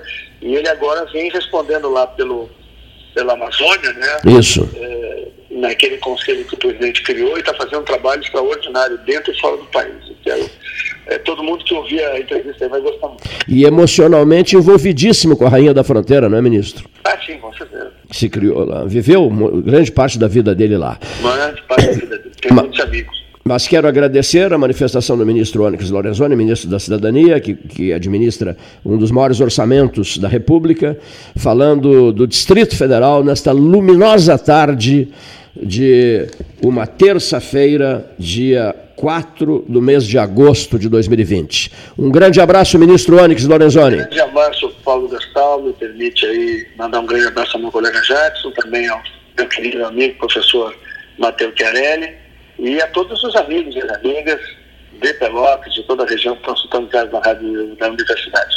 Forte abraço a ti também, Cleiton. Muito obrigado. Ao 108 chegarei. E um, e um, bom, tra... e um bom trabalho, ministro Onyx. Obrigado, um abraço forte. Igualmente. Vamos agora ao nosso intervalo. Manter a distância segura no trânsito e o distanciamento social são atos de empatia. Coloque-se no lugar do outro se sair de casa, lembre-se de ficar do lado da vida. Distância salva, no trânsito e na vida. E se puder, fique em casa. Movimento Empatia no Trânsito. Detran RS e Governo do Estado do Rio Grande do Sul. Novas façanhas. Transformar sonhos em realidade. A Life Sleep Comfort chegou para ser a primeira multimarcas premium de colchões da região sul. As melhores marcas mundiais: a americana Simmons, a espanhola Flex, a francesa Epeda, todas em um só lugar. Tecnologia e qualidade internacionais com preço acessível. Life Sleep Comfort. Em Pelotas, na Osório, esquina Voluntários, na Professor Araújo 1458 e no Shopping Pelotas. Consciência, dados e união. Foi implantada a cor de cada região. Distanciamento controlado é o nome. Feito assim com a cabeça e o coração. E apesar de tudo que já fizemos, de façanhas até aqui enfileiradas não podemos afrouxar ou baixar guarda, porque vidas precisam ser cuidadas. Não podemos entregar o corona de jeito nenhum, amigo e companheiro. Bota a máscara, segue o protocolo. Cuida de ti da região do estado inteiro. Acesse distanciamentocontrolado.rs.gov.br e siga os protocolos da sua região. Governo do Rio Grande do Sul. Novas façanhas. Estamos vivendo um momento diferente de tudo que já vivemos. É importante mudar nosso comportamento e ter um cuidado maior com o próximo. Conte com os canais digitais do Banrisul e procure o atendimento presencial só quando for indispensável. No aplicativo Banrisul Digital, você acessa os principais serviços oferecidos na agência: transferências, pagamentos, consulta de extratos e gerencia seus cartões de crédito. Tudo com segurança e de onde você estiver. Banrisul e você. Nossa parceria faz a diferença. Vivemos um momento onde o medo e a incerteza são sintomas que imperam no mundo. Nessas horas, precisamos nos colocar no lugar do outro e tomar atitudes pensando na saúde de todos, principalmente dos idosos. É como diz o ditado: uma mão lava a outra. Por isso, transforme as medidas de prevenção em hábitos no seu dia a dia. Cuidar de você é a melhor maneira de cuidar de todos, conter a disseminação e prevenir o coronavírus. Secretaria da Saúde, Governo do Rio Grande do Sul. Em tempos de pandemia, a solidariedade é cada vez mais urgente. A campanha do Agasalho Ecosul convida você a doar um abraço em forma de agasalho. Selecione as peças que pode doar, higienize e deixe nos pontos de coleta da campanha. Rede T Farmácias, Postos do Guga, Macro Atacado Treixel, SESI, Colégio Gonzaga e G Gotuso. Vamos juntos abraçar essa causa e transformar o frio em calor humano. Ecosul, sempre ao seu lado. Ótica Cristal, crediário, cartão ou cheque, a vitrine do calçadão da Andrade Neves. Panemio, alimentos saudáveis e conveniências. Osório, esquina Rafael Pinto Bandeira. Teleentrega 3225 2577. Pelota Negócios Imobiliários, Administração, Venda e Locação de Imóveis. Uma nova opção no mercado de Pelotas e região. O profissionalismo que você precisa com toda a atenção que você merece. Pelotaimóveis.com.br Rua Santa Cruz 1679. Celular e WhatsApp 91 11 7432. Telefone 3227 7077. Pelota Negócios Imobiliários. Não podemos dar trégua ao coronavírus. Com o distanciamento controlado, nosso estado foi dividido por regiões e cores, de acordo com a velocidade do contágio e a capacidade do sistema de saúde. Todo sábado as cores são atualizadas e os protocolos já começam a valer na segunda-feira seguinte. Acesse distanciamentocontrolado.rs.gov.br e siga as orientações. Não esqueça, saia de casa somente com máscara e intensifique a higienização. Governo do Rio Grande do Sul. Novas façanhas.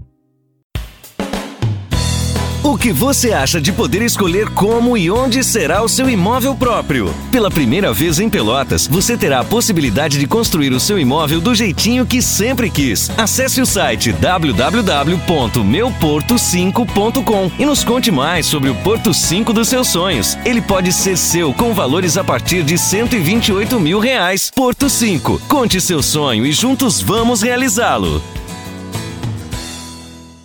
Unimed Pelotas. O melhor plano de saúde, com urgência e emergência 24 horas. Clínica de Imunologia e Alergia Dr. Alcino Alcântara Filho. Rinite, sinusite, bronquite, alergia a alimentos e medicamentos, alergia de pele, testes, vacinas. Clínica de Imunologia e Alergia Dr. Alcino Alcântara Filho. Em Pelotas, Rua Princesa Isabel 280 e em Rio Grande, Avenida Portugal 213. Prezadíssimo amigo, senador Luiz Carlos Reis, na ponta da linha. É, o senhor está em Brasília ou em São Borja ou em Porto Alegre? Boa tarde, amigo. É, boa tarde, Cleiton. Boa tarde aos amigos ouvintes da Rádio Pelotas. Prazer falar com você do programa 13 Horas. Estou em São Borja. Clima de pandemia, eu estou recolhido em São Borja, trabalhando virtualmente nesse instante. Começou às 10 da manhã e ainda não, não, não encerrou. É uma audiência da Comissão da Reforma Tributária com o ministro Paulo Guedes, deputados e senadores que fazem parte da comissão. Estamos debatendo com o ministro Paulo Guedes um item importante que é a reforma tributária fundamental, é, Cleiton, para o nosso país e para o nosso Estado também, é, fazermos a desoneração tão necessária, diminuir o tamanho da carga tributária, é um assunto que nesse instante nós estamos num debate é, com o ministro Paulo Guedes, eu saí da reunião para para te, para, para te atender na entrevista. Paulo Gastão Neto tem uma pergunta para o senhor. Boa tarde, senador Reins. Tudo bom, Paulo? Tudo bem. Eu vi, vi que o senhor teve uma conversa com o ministro Paulo Guedes. Uh, há uma preocupação muito grande, reforma tributária aí na pauta, né, num momento tão delicado. Como é que foi essa conversa hoje? Não, está acontecendo, Paulo, está acontecendo nesse instante a sessão dessa comissão especial de senadores e deputados que estão discutindo a reforma tributária. E o, o convidado de hoje é o ministro Paulo Guedes e o secretário Tostes da Receita Federal. Com eles é que nós estamos debatendo a proposta do governo e as duas propostas que já estão na Câmara e no Senado. Então, hoje são três projetos né, que nós estamos discutindo e a partir daí a gente quer trabalhar a, a reforma tributária. Bom, perfeito. E aqui no Rio Grande do Sul, como é que vai a movimentação política? Olha, nós continuamos o nosso trabalho muito, muito intenso né, nas demandas que nós temos do, da agricultura, da saúde, do emprego, as entidades nos demandando, FEComércio, Federação, Federação do CDS, todo mundo demandando, Farsul da Agricultura, FEDAG, enfim, as coisas vão porque os temas são vários e muitos temas de interesse do nosso Estado. E a gente está empenhado nessas questões para que, nesse momento, né, agora mesmo Paulo Guedes comentava, a retração que era prevista de mais de 10% sairá em torno de 4%. Ótimo, essa notícia boa, porque nós não perderemos tanto na economia. O desemprego foi brutal, nós tivemos mais de 1 milhão e 200 mil desempregados no Brasil, em torno de 110 mil desempregados no Rio Grande do Sul. Então isso é preocupante. Nós temos que focar o quê? Na saúde, especificamente também na geração de emprego. São dois assuntos importantes que a gente está focado diariamente. E essa questão da pandemia, como é que o senhor está vendo na, que o Estado está tá lidando com isso, a área médica e até mesmo a área política?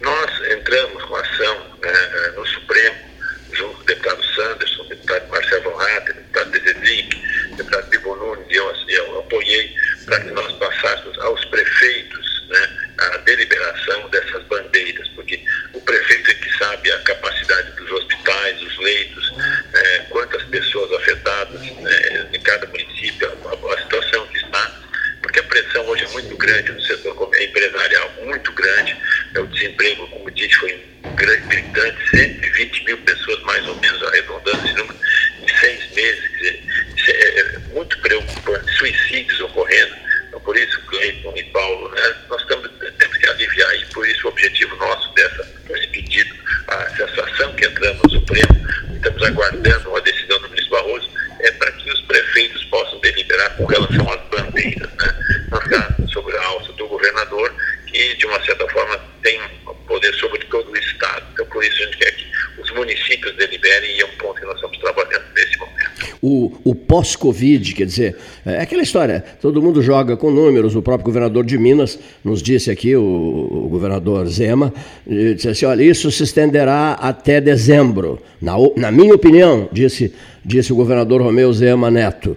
É, agora, independente de até quando irá, já estamos, vamos vencer esse inverno. Estamos vivendo um dia de verão hoje, por exemplo. Né?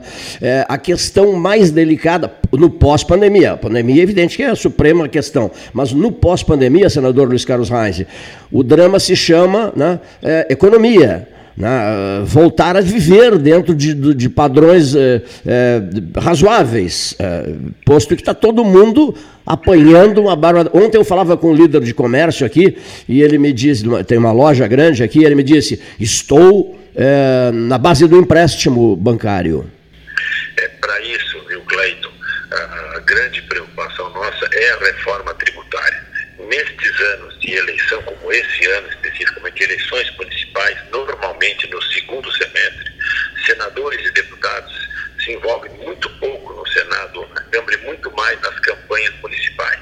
Sim. Este ano, este ano, em função da pandemia, em função do desemprego, em função dessa problemática, nós temos que conciliar, e esse é o debate desse, desse instante com a reforma tributária. É fundamental né, que nós possamos diminuir a carga tributária sobre as empresas, sobre os empresários, do comércio, da indústria, do serviço ou mesmo da agricultura. Então isso é importante, esse é o debate, nós temos que focar. Então vamos diminuir o tempo de, de, de permanência com os prefeitos, candidatos a prefeitos, vereadores, e nos dedicar muito mais também à reforma tributária, porque para a roda girar, né, é, precisa aliviar a carga tributária sobre os empresários brasileiros. Já saiu a reforma da Previdência o ano passado, já tínhamos feito a reforma trabalhista em 2018 e agora marchamos para a reforma tributária e a própria reforma do Estado, o tamanho do Estado, Paulo e Cleiton também tem que diminuir. Isso é uma outra questão. Não podemos deixar um Estado inchado da forma que está, é, consumindo boa parte das arrecadações. Tem que reduzir as arrecadações, fazendo com que pessoas que ganhem mais paguem mais. Então, tem uma série de requisitos que estamos trabalhando nesse instante para poder ajustar essa posição. E, e, a, e, a, e, a, palavra sensibilidade pesa muito, né? porque as, as autoridades que têm, as pessoas que têm eh, o, o, a condição de, de, tomar decisões, de fazer anúncios através dessa reforma tributária, senador, essas pessoas têm que ter um mínimo que seja de sensibilidade. Eu acho que nessas conversas que vocês vêm desenvolvendo é, nas últimas semanas, é, isso, isso, o, senhor, o senhor percebe que isso, está, que isso está presente ou ainda não? É preciso gastar, gastar, gastar a palavra. É, isso faz parte do processo. Sim. Essa é discussão no parlamento é que nós temos que conversar muito, nada falar. Né? Então, está em andamento nesse instante e nós teremos, sim, é, um resultado positivo de fechar a reforma tributária ainda nesse semestre. Não há clima, senador, é, para eleição, né? A grande verdade é essa. Né? O senhor mesmo disse há pouco, será uma eleição diferente e tal, né? todos têm que ter essa consciência. Um processo rápido, mas não há, né, digamos assim, ânimo eleitoral, né? O senhor percebe bem isso, né? É, é uma eleição diferente. A primeira Sim. eleição que nós vamos enfrentar, onde o virtual vai ser muito usado também nessa campanha, Sim. uma campanha diferente, né? Nesse sentido e todo mundo que é candidato está se preparando da forma que puder para poder fazer uma, uma, uma, eleição diferente, é essa eleição de 2020 que nós estamos enfrentando agora para prefeitos e vereadores. Então, nesse sentido, partidos e os candidatos têm que fazer a sua regimentação, a sua forma é, de, de trabalho para poder apresentar suas propostas aos eleitores e, ok, tentar convencê-los.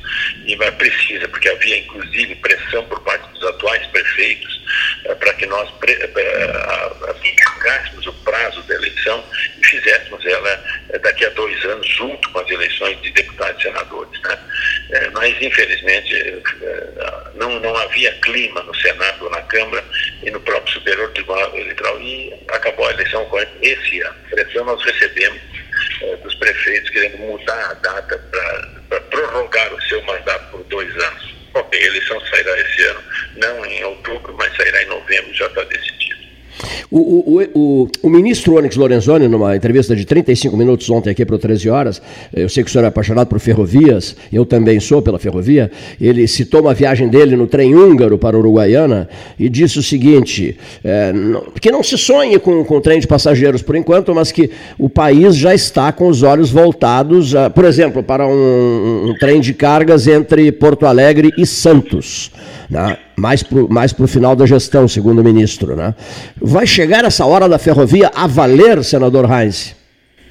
Nós estamos trabalhando, já, já fizemos algumas reuniões, eu já fiz quatro reuniões sobre as ferrovias do Rio Grande do Sul. Duas posições. Uma é a Norte-Sul, é a ligação que tem hoje de Panorama em São Paulo, passando pelo Paraná, Santa Catarina, chega a Rio Grande. Essa ferrovia está desenhada e é um projeto. E o segundo projeto é a reativação, ativação atuais ramais que não funcionam.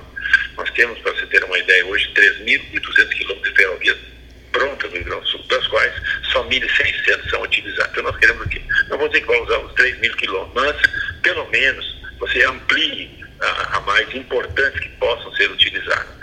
E não é fim do mundo. Eu tenho São Borja, eu moro em direção a Santiago, eu tenho Erechim em direção a, a, a, a, em direção a Caxias, é, Caxias não, a, Passo Fundo, eu tenho Caxias em direção a Vacaria, que, qualquer um conhece essas cidades que eu falei. Sim. Então, mas não, é lugar lá que não tem, não tem morador, não tem produção. Não, são cidades importantes e as ferrovias existem, existem as ferrovias. Esse é o debate que nesse momento eu comecei com a Rumo, que é a concessionária, porque eles têm interesse na renovação da concessão, e começamos a cobrar, junto com as entidades da Farsul, da, Fe, da, da FEComércio, da Federação, da FIEB, um debate com a RUMO, no sentido de que eles, se eles querem a concessão, eles têm que apresentar uma proposta mais palatável né, para, para o setor empresarial uh, de governo do Estado, por exemplo, a gente poder ampliar o leque das estradas que já existem e que precisam, que precisam ser reativados. Por exemplo, eu dei um ramal importante, que vai de Pinheiro Machado, um projeto que está fazendo de pedra de madeira, vai a Rio Grande, ok? Intensifica esses, esses, esses, esses, esses trechos né, que são fundamentais hoje, e aí a ferrovia volta a funcionar sim. Então estamos focando nessa direção. Não esqueçam aqui, é, Rio Grande, Pelotas, é, Capão do Leão, Cerrito, Pedro Osório, Arroio Grande, Jaguarão, eh, só para citar o, a, a, antigos trechos da, da, do trem de passageiros da, da, daquela fase da aviação férrea do Rio Grande do Sul, senador. É, esses trechos todos foram colocados na mesa. Agora Sim. nós estamos vendo as demandas que existem. Sim. O que, que transporta? É, por exemplo, de madeira, que hoje é um demandador forte, de arroz, de soja, de fertilizantes, de combustíveis, de areia, sei lá. Então, tudo que for demanda, isso vai viabilizar, porque aí é negócios, né?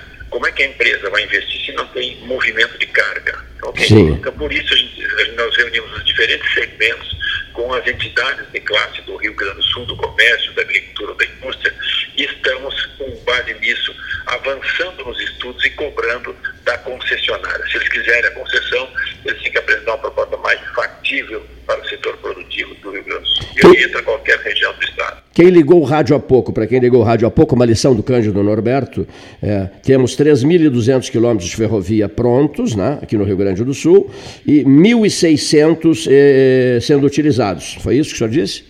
Sim, metade praticamente. Metade. E, e, e, e, e o trem de passageiros, senador Luiz Carlos Reis? É mais vou na linha do Onix. No primeiro momento, nós temos que fazer funcionar o trem de carga. Sim. Depois, para frente, poderão. Existem alguns, alguns ramais que podem ser utilizados o trem de passageiros em algumas regiões, entendeu? Sim. Mas aí é outra situação, outro estudo. Nesse momento eu foco mais na parte de transporte, Perfeito. de transporte de, de grãos, de, de fertilizantes, de aço. Por exemplo, imagina eh, o a- aço, a Serra Gaúcha, por exemplo, recebe aço vindo de Minas Gerais, Hum. de caminhão, caminhão. De caminhão, Aí depois né? eles fabricam, fabricam má- máquinas, peças, enfim, e mandam de volta para Paraná, para Santa Catarina, para São Paulo, para Minas Gerais, de caminhão.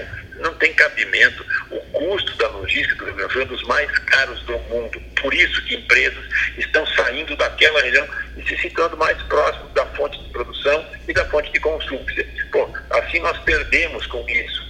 Isso é o caso da ferrovia, mas vale também para as hidrovias, aonde elas existem, entendeu? Como já foi reativada as hidrovias na região já estão funcionando. E nós temos que intensificar também as hidrovias. Então, são ramais importantes nesse momento, eh, eh, que nós estamos trabalhando, Cleiton e Paulo, eh, para que a gente possa, esse ramal, não apenas as rodovias que são importantes, mas focar muito nas ferrovias, focar muito nas hidrovias e fo- focar muito nos portos. Né? E quando você pega hidrovia desse rio, nosso, nosso no, rio, no, no Lagoa dos Passos, por exemplo, imagina você chegar em Tapes e ter um porto, sair de Guaíba um porto, Tapes um porto, e você vai ca- caminhando por São Lourenço, Pelotas, enfim, nessa região... Santa Vitória. hein? O Porto. Sim, Santa Vitória. Santa Vitória. Então, Sim. essas questões, né, nós aproveitarmos as lagoas e aproveitarmos esses meios. Então, moderniza o, o- o sistema de transporte e barateia o custo do sistema. Então, essas questões todas nós estamos trabalhando nesse instante, por quê? Porque tem que investir nessas áreas, são custos mais baratos. Então, tem empresários com interesse em investir na área. Né? Estava em entrevista na Rádio Cachoeira hoje de manhã e comentava sobre a inclusa do Rio Janeiro. Pô, construída nos anos 50. Meu Deus. Recém agora, recém agora, em 2020, estamos estamos com um projeto para recuperar a inclusa do Rio Janeiro. Foi construído nos anos 50, 70 anos depois, o governo Bolsonaro, nós trabalhamos e está fazendo um projeto, licitou um projeto para consertar a inclusa que foi construída há 70 anos atrás. São quatro reclusas, ali tem uma. Então essas coisas estão acontecendo. Por quê? Porque nós precisamos fazer com que esses sistemas de, de transporte, hidrovias, ferrovias, portos, aeroportos, se somem às rodovias da Eu quero dar uma passadinha rápida aqui por, du- por duas cidades agora nessa, nessa nossa conversa. Uma, Arroio Grande, e a outra, eh, o Alegrete. O Alegrete. O senhor conhece alguém em Arroio Grande, senador Luiz Carlos Reis? Muitas pessoas. Posso falar o nome? pode, pode. de um amigo nosso chama Paulinho Bicheira, muito popularmente conhecido, nosso amigo. Né? O Paulo é um grande parceiro nosso, um produtor rural, colega né, da, da área, da área da agricultura, foi presidente do sindicato rural, então é uma grande figura, junto com tantos outros amigos que eu tenho lá no Arroio Grande. Um abração ao Paulinho que está escutando agora, a sua esposa, a sua mãe, tá, que hoje com toda a sua idade, com a vitalidade que tem, ainda ajuda a dirigir um hospital na cidade, faz filantropia no hospital de Arroio Grande. Então um abraço ao Paulinho, sua esposa, sua mãe, sua família. Paulinho, médico veterinário, doutor Paulo Freitas. Agora, en- entre os amigos. Paulinho Bicheira, entre os amigos. Bom, e outra coisa, eu já assumi um compromisso com o senhor de nós mergulharmos de cabeça juntos no projeto Museu Getúlio Vargas em, em, São, Bo- em São Borja e do Museu, do Museu Oswaldo Aranha no Alegrete. Né? Bom, até ah, acho importante, quem, quem ficou entusiasmadíssimo com, aquela- com a sua entrevista, a última dada ao 13 horas, eu mandei um podcast para o ex-ministro da Educação, Hugo Napoleão do Rego Neto, cujo pai foi, foi o primeiro embaixador do Brasil na China, ele é muito meu amigo, e ele é amicíssimo do embaixador do Brasil na Índia, que por sua vez, o André né, é amigo do senhor. Tá? E o Hugo Napoleão acho. Neto do Oswaldo Aranha, o André Aranha, né? Que, que, que, que, está na Índia. E o, e Hugo Napoleão é um entusiasta de Oswaldo Aranha e de Getúlio Vargas. Ele disse assim: Olha, Cleiton, saúda o, o senador Reis e, e eu fico à inteira disposição. Porque ele conviveu, ainda muito novinho, ele conviveu com Oswaldo Aranha, frequentava a casa do Oswaldo Aranha no Rio de Janeiro, acompanhando o embaixador brasileiro na China, que era o pai dele. Né? já falecido, o pai dele. Né? Enfim, e, e o, o, Alegrete, o Alegrete, a distância do Alegrete aí para São Borja são cento e poucos quilômetros, não é, senador? É, 180, 190 quilômetros. E agora é o seguinte, vou dar um abraço ao Fernando Bento Machado, médico, que esteve conosco numa reunião com Sul semana passada, assuntos da, da, da, área médica, da, da medicina, da saúde, enfim. E eu sei que é um entusiasta pelo projeto do Oswaldo Aranha. Então, ao doutor Roberto, um abraço, né? E vamos trabalhar essa questão. Já estamos focados e vamos mexer de novo nesse projeto. ano passado nós perdemos um tempo, né? as duas prefeituras de São Borja e de, e de Alegrete de, perderam espaço junto ao Ministério da Justiça, onde nós tínhamos um recurso já mais ou menos reservado e acertado. Então estamos voltando a esse assunto de novo, a proposta tem que ser reapresentada. E agora, depois que você me lembrou, tem que cobrar, apontando já na minha agenda para cobrar uh, dos dois municípios, a Prefeitura de Alegrete e a Prefeitura de São Borja, para retomar esse projeto junto ao Ministério da Justiça. E acho que depois poderíamos marcar uma reunião de trabalho eh, aí em São Borges. Né, e, outra, e outra no Alegrete. Né? O, o doutor Fernando Berti Machado está entusiasmadíssimo. Eu detalhei todos os nossos planos e ele disse assim: estou junto, estarei junto. Estarei junto porque. Ele... Dessa forma, viu? Me passa o contato do Hugo Napoleão, passa depois do zap. Sem problema, passo. Que eu já tenho também do, do neto do Valdarém, nosso embaixador na Índia vamos fazer uma conversa hoje virtual, é muito fácil de fazer. Perfeitíssimo. Fala com, com, com, qualquer parte do mundo, nós estamos falando com as pessoas e de que forma a gente possa daí. Vamos pegar também o, o Pinheiro Machado, né, aí também é importante, esse Pinheiro Machado não é o, A Pedras Altas, o Castelo. Pedras o Castelo. Altas, esses três processos aí, vamos trabalhar, eu tenho, está na minha agenda também, nós precisamos ajustar esta parte, fazermos uma conversa, a gente pode fazer uma reunião sobre os três assuntos. Perfeitíssimo. Assim, na sequência, né, são três assuntos extremamente importantes, Pedras Altas, Getúlio Vargas e também eh, Oswaldo Aranha. Só, só título de registro para o senhor. Eu converso muito com o prefeito de Pedras Altas e com a bisneta, com a bisneta de Joaquim Francisco de Assis Brasil. Né? Então o Castelo de Pedras Altas, evidentemente, tem que estar presente nesse projeto. Então são três cidades do Rio Grande. São Borja, de onde o senhor fala, Pedras Altas e Alegrete. Tá? Um dos, o Fernando Berti Machado sempre me diz, Cleiton, um dos maiores municípios em extensão territorial do estado do Rio Grande do Sul. Aí eu fico lembrando do professor Sebastião Ribeiro Neto, um amigo do coração, que é de Canguçu, tem, mora em Pelotas, mas tem intensas atividades eh, empresariais, de rádio em Canguçu, e o Sebastião, toda vez que encontra comigo, me diz assim, Cleiton, o Canguçu é um dos cinco maiores municípios em extensão territorial do Estado do Rio Grande do Sul. E eu vejo a alegria com a qual, a mesma do doutor Fernando Berto Machado, quando fala no Alegrete, né? a importância desses dois municípios. Né? E, e aí entra o senador Reis e diz assim, mas eu tenho uma coisa bem mais significativa. Ele, e os outros dois municípios. Mas o que é isso, Reis? E ele disse: Não, meu velho, a minha terra é a terra dos presidentes. Né? Aí liquidas com eles. Três presidentes, né? E mais o argentino. Mais o argentino. Jango Getúlio e mais o Aramburo da Argentina. Isso, que nasceu aí. um, um dia o Tarso Genro me disse assim: Pois é, eu seria o terceiro. Eu digo: Não, seria o quarto. e ele não lembrava do Aramburo. Quando ele estava no auge, né, como, como ministro de Estado, o nome dele foi muito lembrado para concorrer à presidência da República. Né? Aí eu disse almoçando com ele no Palácio Piratini, eu disse assim, o senhor, então, está, está, chegou, não, já, já tinha passado essa fase, o senhor poderia ter sido o quarto filho de São Borges. Que isso, Cleito? O quarto não, o terceiro, eu digo quarto, e ele não sabia do, do Aramburu. Senador Reis, receba o. Não sei se o senhor quer fazer mais algum registro.